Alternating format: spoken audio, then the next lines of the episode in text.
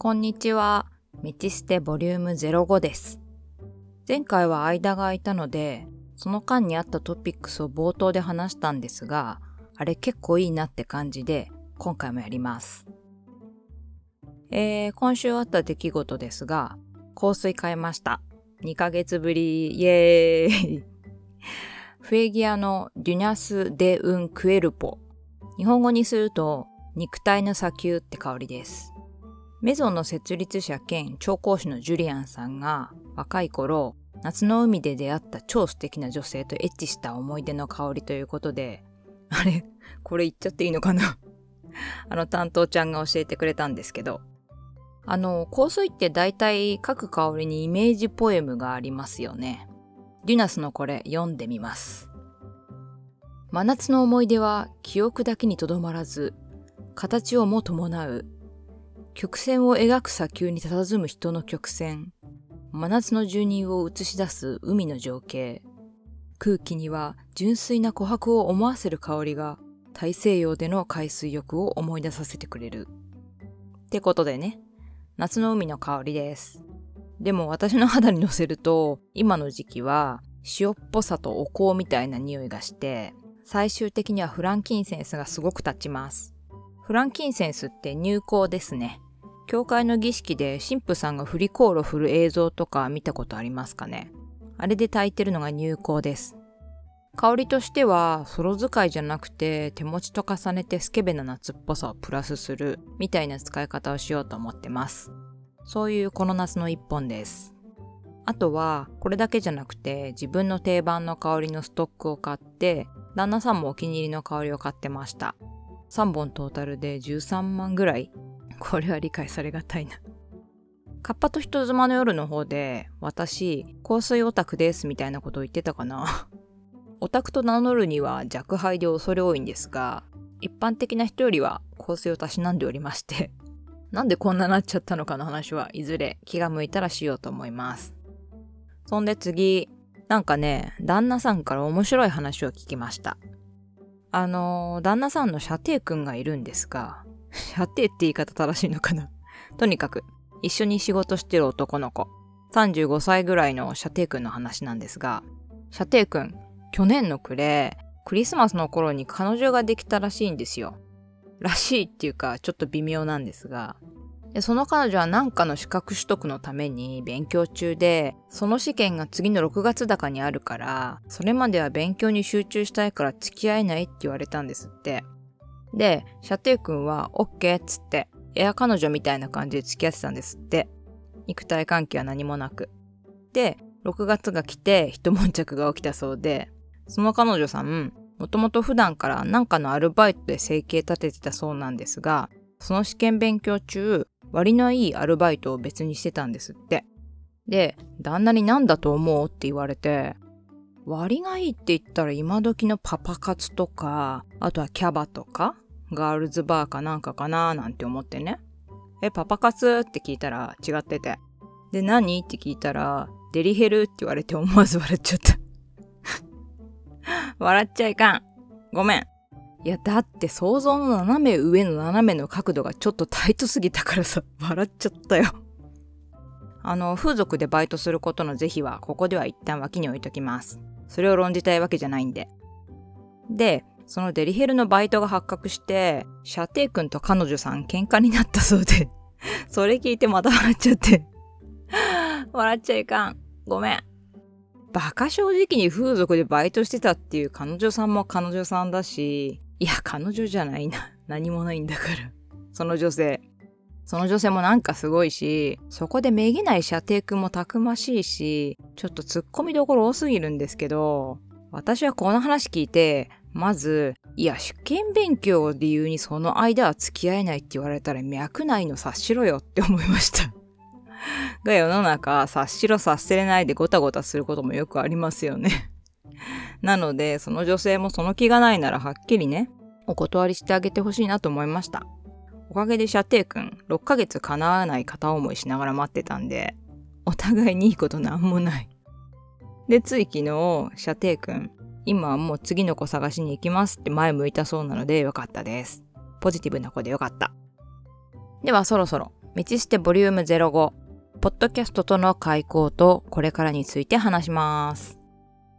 えーと、メチステ初回のボリューム00では、ポッドキャスト聞くのも喋るのも面白いから始めるよなんて言って始めたんですが、今日はもっと前からの話ポッドキャストをやるようになった経緯と、コンスタントにやるようになって今考えていることを話してみようと思います。今、私がポッドキャストをやっているきっかけとして、一緒にカッパと人妻の夜ってポッドキャストをやってる相方のカッパさんの存在は欠かせないんですが、まずはカッパさんとの馴れ初めについてさらっと説明します。実はここら辺、カッパと人妻の夜で話したけど、収録しきれてなかったりして、まだ具体的な部分が表にできてないんですね。実は、カッパさんとの出会い自体はすごい昔で、私もカッパさんもハテナダイアリーをやってた2004年から5年ぐらいだったかな。ハテナダイアリーって、ハテナキーワードを通じて同じ趣味の人が可視化されて、それぞれの物事でふわっとしたコミュニティができてたんですね。で、当時、アテナダイアリーでチャゲアスのことをそれなりに書いてたのが、カッパさんと私と、あと女の子2人の4人ぐらいがいて、それぞれふんわりつながって、お互いの日記読んだりして、それぞれなんとなくお近づきになってったんですよ。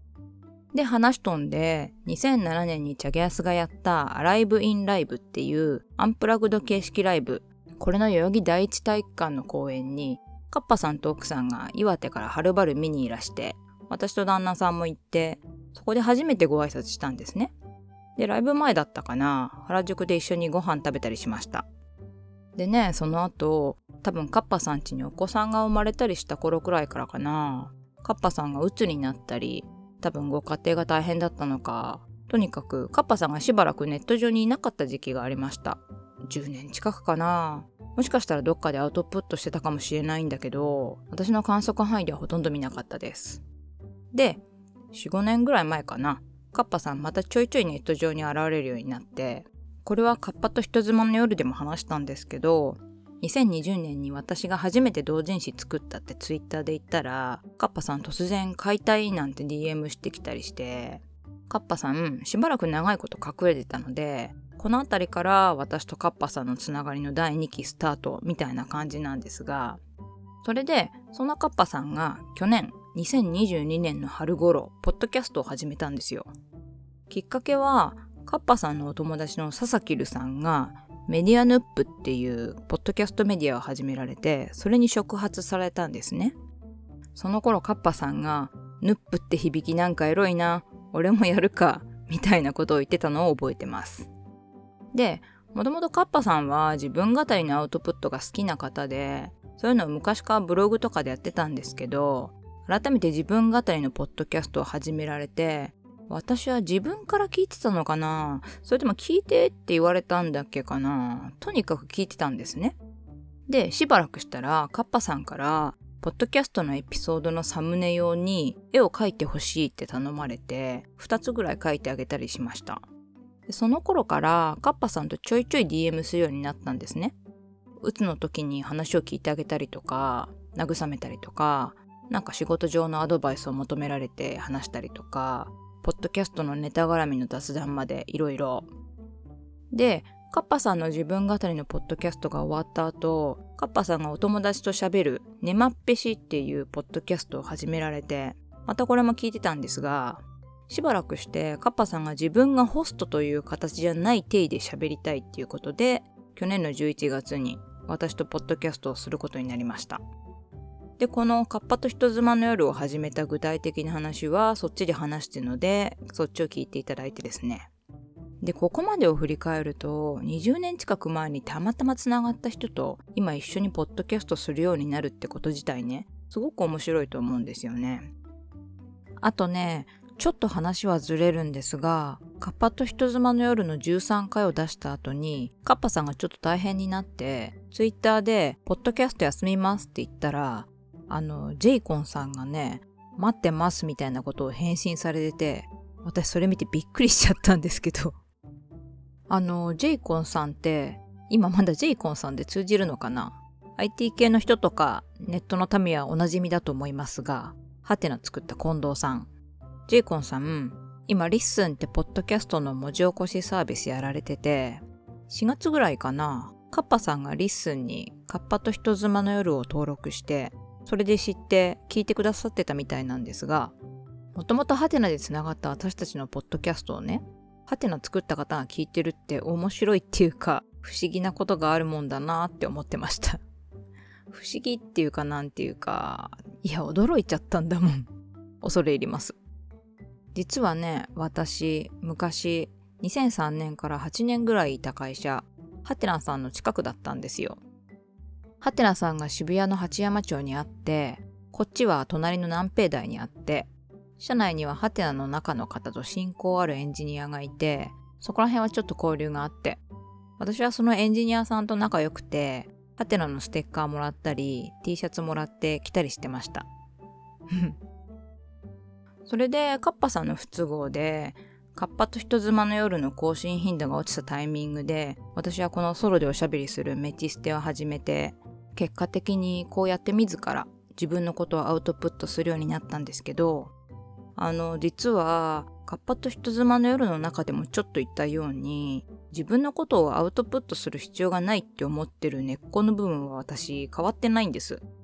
この自分もアウトプットする必要がない、意味がないって思ってるのは、100年後に残ってても価値がないっていう考えからなんですが、だからそういうドライって言えばいいのかな？ドライな価値観を持つ自分と、ポッドキャストを続けようとしてる自分は大きく矛盾してるんです。これはポッドキャストに限らず、創作もあらゆるアウトプット活動に対してそう思ってるので、アウトプットをすること自体にすごく矛盾を抱えてるんですけど、でも、じゃあなんでポッドキャストをやるかっていうとね、実際カッパさんと一緒にやってみて、喋るの楽しいなって思えたからなんですよね。100年後うんぬんじゃなくて、今やることの価値を自分の中で見出せたっていうか、認めることができたんです。アウトプットしてもしょうがないやってある日突然気づいちゃったのが15年ぐらい前だったかな。早すぎる悟り。悟り。それが覆されたわけじゃないけど、それを超えてアウトプットしようってなったのって、ポッドキャストの流れが自分に与えた結構大きな変化だったと思います。それで、ポッドキャストを続けて目指すものというか、目標みたいなものは特にありません。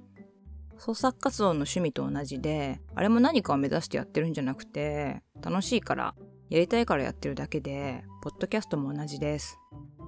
ただ、ボリューム00でも言った通り、続ければ何かにつながるとか、続けなければ経験できないことが経験できたり、そこに行かなきゃ見えない景色があると思うので、それを楽しみにしてやってます。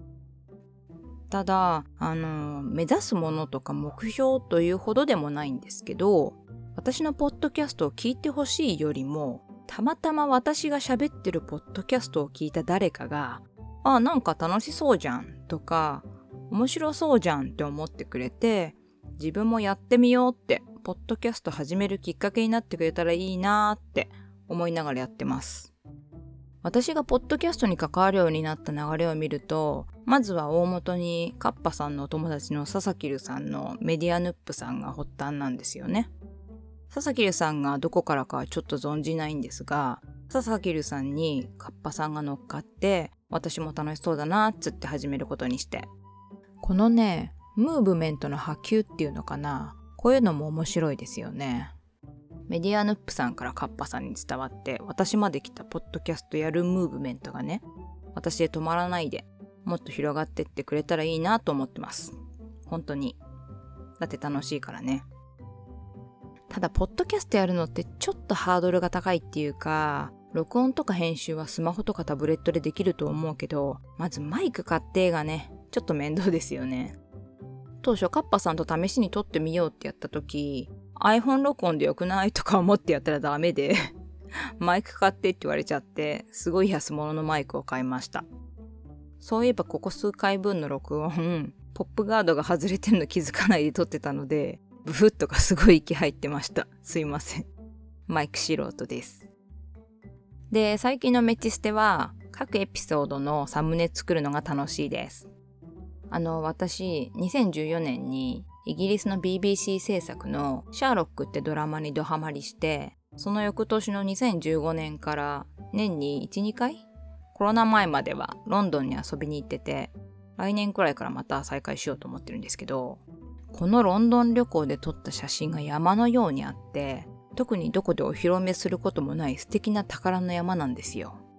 で、この写真をね、古いものからエピソードのサムネに使ってこうって思いつきまして、ポッドキャストの内容には関係ないんですけど、実は写真を追ってくと、私のロンドン旅行で見た景色が順に出てくるアルバムになってるみたいな感じで、楽しい。私がすごい楽しい。これを増やしたいので、できる限り続けていきたいと思ってます。それじゃあまた気が向いたら喋ります。バイバーイ。